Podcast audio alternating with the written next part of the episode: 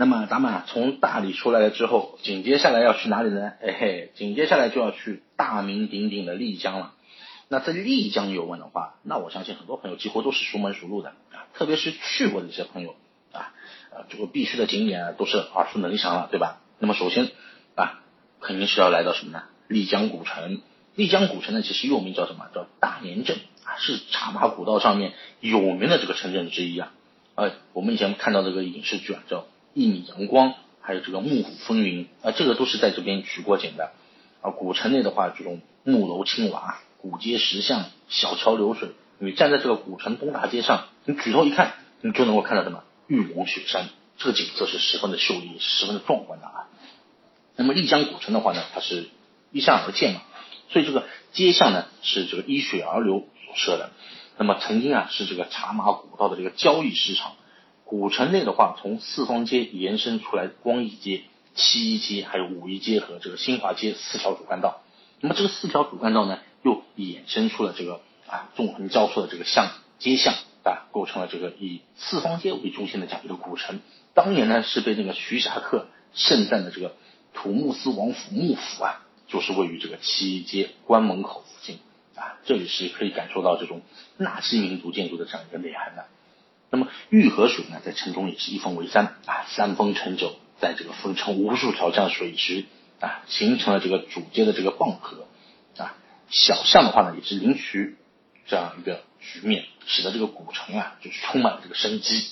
那古城里面其实啊，遍布了这种经营各地特产这种店铺。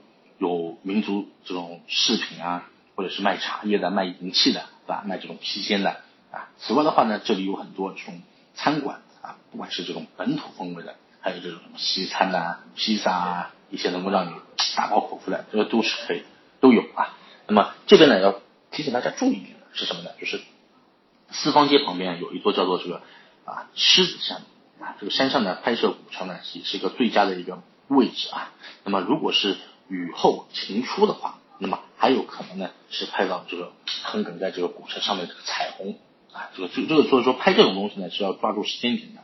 那么古城内的客栈也是很多啊，各种风格的这种客栈都是啊参差不齐的。那么一旦临近这种黄金周，像像我们疫情前的这种黄金周旅游旺季的时候，这个客栈瞬间就会爆满，而且价格也会一下子水涨船高啊。那么来到丽江古城的这个客人，这个时候呢一定要根据时间段。提前预定好自己的这个住处啊，那么古城口呢也是经常会聚集这种大量的这个拉客人员啊，他们就会鼓动你去啊骑马包车啊，这些呢一般情况下都是无证经营啊，安全啊质量啊都是没有保障的，所以我建议大家敬而远之，不要去离开他们。如果是需要外出的这样一个旅行的话，建议寻找这种古城内有资质、有正规的这样一个旅行团或者俱乐部啊，最保险的就是找携程领。那肯定是不会有错的，对吧？那么大家既然已经是来到丽江古镇了，对吧？那么肯定是要去看玉龙雪山了，对不对？玉龙雪山呢是丽江的这个知名景点之一了，也是纳西族心中的神山啊，一共有十三座这个山峰连绵起伏啊，总似银龙飞舞一样，因此而得名，叫做玉龙雪山。那么景区内的话呢，其实可以直接乘坐这个索道上山啊。轻轻松松的就可以欣赏到这个高海拔的这个冰川的这个魅力啊，是很多游客必来的这样一个景点之一啊。那玉龙雪山的话呢，它是以这个什么险奇美秀而著称的。你从山脚到山顶的话，有这个亚热带，有温带，然后呢再到这个什么叫寒带，多级的这个景观啊，慢慢慢慢的这样看上去。那么山脚的这个干海子呢，是一片辽阔的牧场啊，春夏之际啊，这个草甸上。啊，这个龙胆兰还有这个杜鹃也是盛开的这个时候，这里远望玉龙群峰啊，历历在目。那么海拔三千两百多米的这个云山亭啊，更是纳西青年男女心中的一个圣地了。啊，这里呢是一片这个幽静的草地啊，四周呢也是这种古木参天的这个啊这种藤萝密布啊。玉龙十三峰下面呢有十九条现代海洋的这样一个冰川啊，你远望就像一片瀑布悬挂在这个。啊，扇子斗下面，在阳光的这个照射下面，泛着这种荧光。游人呢是可以乘坐这个大索道到这个四千五百六米这个高度以后啊，沿着这个山间道啊，就是近距离的去观赏这个冰川和主峰的这样一个美景。然后的话呢，就是游客去玩玉龙雪山，一般呢都是上午啊赶早去前往去游玩的。那么现在这个三条索道中选择一条去看这个玉龙雪峰，那么从索道下就是下来以后嘛，那你再可以去看这个印象丽江的这个演出，再乘这个景区的观光车，你可以去游玩这个蓝月谷景区啊。那么三条索道呢，其实呃跟大家说一下，最近很多人应该都知道有这个大索道。也有这个云山坪索道，还有个是黄牛坪索道，啊，这边呢提醒大家一下，因为一般的话就是阴雨天气就除外的话啊，基本上呢是不会影响这个景区开放的。那么像这种激烈天气啊，比如说像暴雨啊这种的话，那有可能索道就会停开。那一般这种情况下都是非常少的。啊。如果说你遇到这个恶劣天气了，那你最好就是在前往游玩的时候呢，先电话咨询一下那边是不是开放。那么乘坐大索道呢？海拔提升的时候比较快了，那很多人其实一下子会不适应啊。我们建议是缓缓呃就缓慢的行动，防止这种一下子突如其来这种高原反应啊。若是有不良反应的话呢，你大家也不用惊慌的，你可以到这个景区的医务室去咨询啊，去治疗啊。景区呢并不禁止这种什么老年人、小孩前往，不过呢因为海拔呢毕竟还是比较高，而且呢提升也比较快，所以说呢体质相对弱的游客呢，就是大家自己要谨慎考虑一下。然后呢，就是乘坐大索道上山之后呢，温度变化也就比较大了，就比较冷，越到山上越冷嘛。所以说保暖内衣这个一定要去，保暖的衣物一定要穿好啊。一般情况之下的话，在山下的这个着装基础上，至少要加个一两件比较厚的外套，这样就差不多了啊。如果是冬季或者是这个雨雪天气的话，那肯定是要带羽绒服上去的啊。那么玉龙雪山的话，景区呢空气是比较稀薄的，而且呢紫外线非常的强。所以在景区游玩的时候，呢第一防晒工作大家一定要做好，对吧？建议提前准备好这个帽子啊、墨镜啊，还有防晒霜，这个都涂涂好啊。你不管是这个丽江古城周围，还是玉龙雪山这个脚下啊，都有当地人就拉客的啊。建议游人什么骑马上山可以看全景，这个我们就建议大家不要去相信啊。这种服务前面也是提到过的，一没有安全保障。必要的话，就算是骑马，也绝对不会让你骑到山顶，他就一听就是不太可能的事情。那么来到了这个玉龙雪山之后，哎，怎么能少得了泸沽湖，对不对？那么泸沽湖呢，其实是位于云南与四川的这样一个边界，它海拔呢差不多有两千六百八十五米左右啊，也是风光旖旎啊，民风淳朴，有这种高原明珠之称啊。那么云南一侧呢，湖畔呢是居住的这个摩梭人啊，奉行这种。男不娶女不嫁这样一个走婚制度，所以呢，泸沽湖呢又被称之为东方女儿国啊。泸沽湖呢是四周啊都是这种青山环抱的啊。那么呃盐湖呢总共是有十七个沙滩，十四个海湾。那么湖中呢也是散布了这个有五个岛啊，三个半岛，一个海堤连岛。其中呢这个黑瓦吾岛啊、里乌比岛和这个里格岛是这个湖中啊最具这个观赏和游览价值的。那么这三个地方呢，也是被当地称作那个泸湖三岛嘛。每年六到八月期间的话，这个湖里啊，这个水性杨花盛开。但我说的这个水性杨花，不是指那些妇女同志啊，它就叫水性杨花。花朵呢，就像这种冰雪般一样的，非常的干净啊，星星点点。有风吹过的话呢，又感觉有种那种摇摇欲坠，景色反正就是肯定是十分迷人的。你在那边看的话，就是有如人间仙境一般。那么盐湖呢，还有很多村庄啊，其中较为繁华的呢，是可以提供这种饮食住宿的，主要是有这个大洛水村，还有这个里德村。那么大洛水村的话呢，它就是在这个泸沽湖的这个西南岸嘛，那么在泸沽河畔是比较早开发的这样一个村庄。那么丽江往返的班车啊，就是停靠在那里的。那么里格岛和里格村呢，是位于湖的这个西北岸。也是近几年啊比较热门的这个旅游集散地啊，湖北岸呢是有这个呃尼赛村啊、小洛水，还有这个大月村啊，因为游客呢比较少，所以呢反而哎凸显出它那边的一个宁静的这种感觉啊。再往东呢就是要进入这个四川省境内了啊，那么湖东岸呢就是这个草海王妃故居，也是值得这个大家去看一看的。那么怎么去玩啊？环湖呢是感受泸沽湖魅力最好的这种方式了，对，不管是骑电瓶车或者是轻车环湖，你沿途的这个湖光山色和这种啊质朴的这个摩梭村都是能够让你感觉到很美。其中呢租电瓶车环湖呢是比较热门的这种方式了啊。住宿的话呢，客栈一般是会提供这种呃电瓶车的一个租赁服务的。那么大洛水村的话，有这个摩梭民族的这样一个博物馆啊，在这里的话，你可以了解这个摩梭文化和民族啊。大洛水村到这个里格村呢，只有八公里的这个路程了。那里格村北的这个山坡上呢，有一处观景台，这里是俯览和拍摄里格岛最好的这样一个位置了，大家要记住。那么你继续如果往前走的话呢，你不远处你就可以，就是那个尼塞村有这个登上这个呃格姆女神山的这样一个缆车。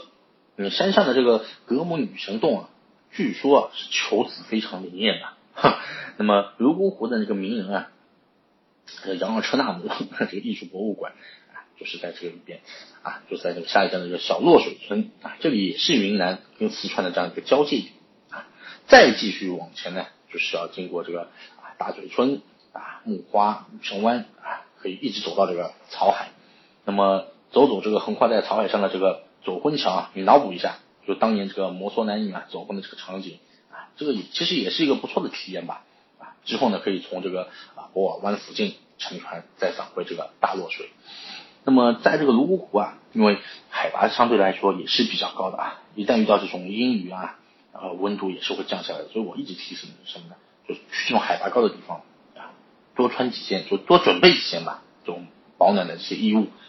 啊，还有呢，就是这个摩梭人啊，因为是实行走婚制的，所以呢，没有严格意义上的这个父亲，一家人呢以这个祖母为长啊，孩子呢以舅舅为大。你在那边舅舅最大了啊，在泸沽湖畔的这个摩梭人聚集区啊，就你不能问孩子的父亲是谁的，你可以问他舅舅是谁，不要问他孩子的父亲是谁。还有呢，就是泸沽湖的当地人啊，赖以生存的这个水啊，这个是他们很看重的，所以说呢。是不能够在这个湖中洗澡，哎，这个不像印度，看印度人大家都知道的，恒河水又喝又洗澡，啊，也不知道他喝下去的到底是什么东西，对吧？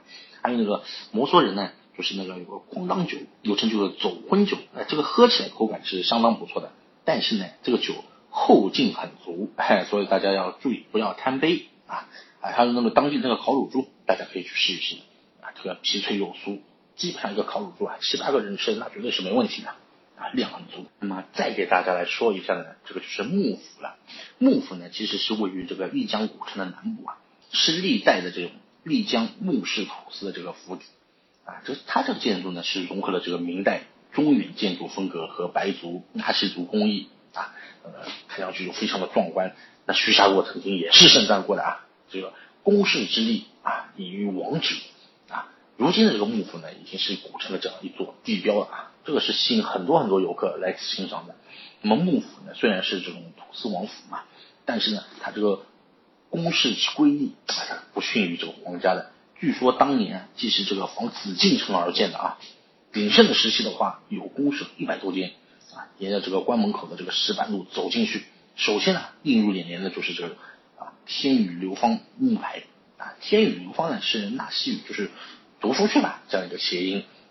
可见啊，这个木氏土司啊还是很注重这个文化教育的啊。转过这个木坊呃木牌坊的话呢，这个右手边就是一座刻工精美的一个啊石牌坊了，上面的“忠义”两个字。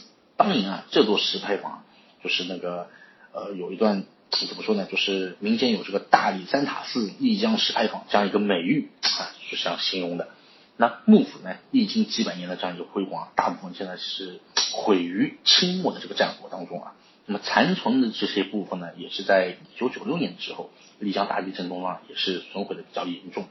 目前呢，我们大家能够看到绝大多数的都是后来到了一九九九年重新建成的。不过虽然是重建，但是不妨碍其成为丽江古城内的一个代表性的这样一个建筑啊。电视剧我是就前面提到过《幕府风云》。前王啊，都是在这里拍摄的。所以说来丽江玩的话，不看幕府啊，几乎等同于你就没来过丽江一样的啊。那在这个幕府里面的话，景区内呢其实是有免费讲解的啊。游客一般性达到一定数量之后呢，就会讲解一次啊。这个是可以在购票进入后来咨询的。然后呢，要关照大家一点什么呢？因为幕府景区内啊，它都是这种木质结构的，所以这边的话呢，就是禁止吸烟啊。大家一些烟民就在里面就要忍受一下了啊，不要进去抽烟。来，咱们大家再来看一下这两张图啊啊，对，这里呢其实就是束河古镇了。束河古镇啊，其实是位于这个丽江古城的这个西北部啊，是当年茶马古道上呢非常重要的这样一个驿站啊。古镇的话呢，也是这个依山傍水啊，构造布局呢与这个大研古镇比较相仿的啊。那么难得的是什么呢？就是它这个旅游呢开发的相对比较晚，所以说呢，束河古镇比大研古镇的话呢要幽静古朴的多，对吧？你从这个雕梁画栋挂着这个束河古镇四个字的这个大牌坊走进去之后啊，你沿着两边都是店铺的这种石板路啊，可以一直走到这个古镇中心啊，像大研古镇一样的，其实它这里也叫四方街。当年的四方街呢是这个马帮啊交易这个皮毛皮货的这个场所。啊，现在这个四方街啊，四面都是有各种商铺的啊，但是你可以看到当年的这种繁华景象。那么沿着四方街边上的这个溪流啊，你逆流而上的话，走过这个青龙桥啊，然后这个就会看到一个比较碧绿的这个潭水它就在路边了。这个呢就是这个溪流的源头，叫做什么呢？叫九鼎龙潭啊。潭里面生长着这个大量的这个红鳟鱼啊，因为这个玉龙雪山的这个水啊，非常的这个刺骨。啊它这个龙水啊，所以说它反而使得这里的这个红鳟鱼啊，成了一个天然的养殖场啊。潭边建有这个龙泉寺，又称这个三圣宫，供奉的是这个皮匠祖师孙膑。我我记得好像孙膑以前是那个叫是谁，好像是演过的啊。孙红雷以前演过部电影叫孙膑的啊，我没记错的话啊。那么爬上这个三圣宫之后啊，就是那个小山坡啊，有一块相对比较开阔的这个平地，这个呢就是弗兰整个古镇全景最好的这样一个地方了。那么，位于古镇内中的这个呃茶马古道博物馆也是非常值得一去的这样一个地方。那么，博物馆呢是原为啊木土司束河别院的这样一部分，主要呢是以介绍茶马古道的这个历史为主的，包括这个茶马的这个交易、皮货交易和这个束河皮匠的这样起源等等，可以呢对这个束河的这个历史啊有个简单的一个了解。此外的话呢，就是壁画呢展厅也是不容错过的啊。这个展出的是这个六福大觉宫的这样一个壁画啊，这个是绘于明代的，虽然说是晚于这个白沙的这个壁画啊，但是也是非常的精湛，对吧？那古镇面积不大，所以说镇内餐馆啊、酒吧反而倒是很多啊。你逛古镇，所以说也是不用担心餐饮问题，走累了随便找一家小吃店啊，吃吃当地的这种特色。他们当地的特色还是蛮多的，像什么鸡豆凉粉啊、米灌肠，还有红尊三吃这样一些美食都是非常棒的啊。如果你是纠结于大研古镇的这个啊喧嚣啊，你说觉得那个很吵呢，哎，你不妨来这边啊小住几日，感受一下束河古镇这样一个清闲，对吧？那么逛一圈下来的话，三四个小时也就差不多了啊。如果还有精力和体力的话呢，你就可以从这个三圣宫后面就走出古镇啊，不远的话就可以到达那个白沙古镇了。这也是一个古朴幽静的这样一个小镇。闲暇之余的话呢，就是观赏一下啊，同样有那个。古旧而且名气也比较大的这个白沙壁画，时间不需要太久的，这个是不会耽误到大家这个返回古镇再住宿的这样一个。来，大家再来看一下这里是哪里？这里呢，对，这里就是虎跳峡。哎，不过呢，这是那个虎跳峡这个丽江段啊，以这个深和险而闻名的。它这个呢有上中下三段啊，这是位于这个丽江玉龙县的这个虎跳峡，属于这个上虎跳。啊，上古票呢，是因为这个峡谷呢比较窄，所以呢测出水流落差就会很大。你在这里观看这个河水拍打江心的这样一个虎跳式啊，这个是非常壮观的，很多人都会在这里拍照的。啊，这里呢是设备也是比较完备啊，这个栈道的话也是很完整的，所以说游玩呢也是相对来说比较轻松、比较方便的。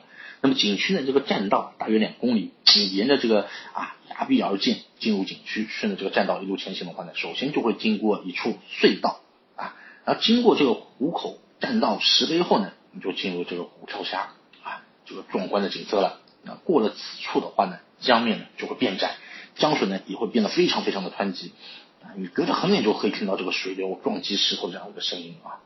栈道的这个尽头啊，是一座小白桥，所以说沿着这个曲曲折折的小道下到江边。有两处观景台，可以看到这个江心啊，有一块十三米高的这样一个三角形的这样一个大石头，这个就是什么呢？这个就是虎跳石。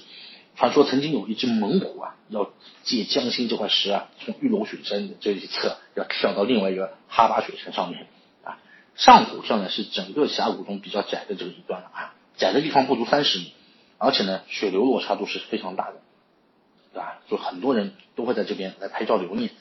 那么丽江虎跳峡景区内的栈道呢也是非常平整，走起来很轻松的，所以说很适合一家老小出行，对吧？如果是实在是你觉得体力不支的话，你可以乘坐景区的这个人力车，从丽江这边的话可以看到这个啊江对岸香格里拉虎跳峡的这个步道。如果你体力比较充沛的，还可以去香格里拉虎跳峡徒步，会感受另外一番这样一种感觉啊。所以说，大家给大家这一个建议啊。就是夏秋季啊，是金沙江水量就比较大啊，水流也也是比较壮观的。那么其他时间段来的话呢，可能这个景观会打一点折扣啊。这个就大家根据自己的时间要求，时间啊来安排。然后啊，我再给大家推荐的这个是拍照胜地了。哎，这个拍照胜地就是蓝月谷啊。蓝月谷呢是位于这个丽江玉龙雪山脚下，是玉龙雪山融水的这个白水啊流过此处而形成的。那么池水啊，非常的清澈啊，看上去就清澈见底的那种，而且呢，一片奇幻的这个蓝色也是非常的这个震撼眼球。蓝月谷啊，有玉叶湖啊，或者是净潭湖，还有那个是蓝月湖和这个听涛湖四个颜色各异的湖泊，哎，还有很多这种小瀑布啊，错落有致。所以说在这边拍照啊，非常非常的美。那么我这里要提醒大家一件事情呢，是蓝月谷的水啊，看上去是非常非常清澈的，但是千万不要有这个冲动。什么冲动呢？这个水里面是有这个铜离子的，所以大家不能够饮用的。有很多人其实看到这种啊清澈的湖水之后啊，忍不住两手这么一捧往脸上飘脸，喝两口。这个水不要去喝它啊。还有呢，就是那个玉龙雪山这个脚下这个蓝月谷啊。它跟这个石卡雪山的那边的呃蓝月山谷啊，这个不是同一个地方。蓝月山谷是在香格里拉那一段的，是纳西文化的这个发源地。而玉龙雪山的这个蓝月谷是从这个云山坪到这个牦牛坪的这样这样一个峡谷，所以这两个大家不要搞混。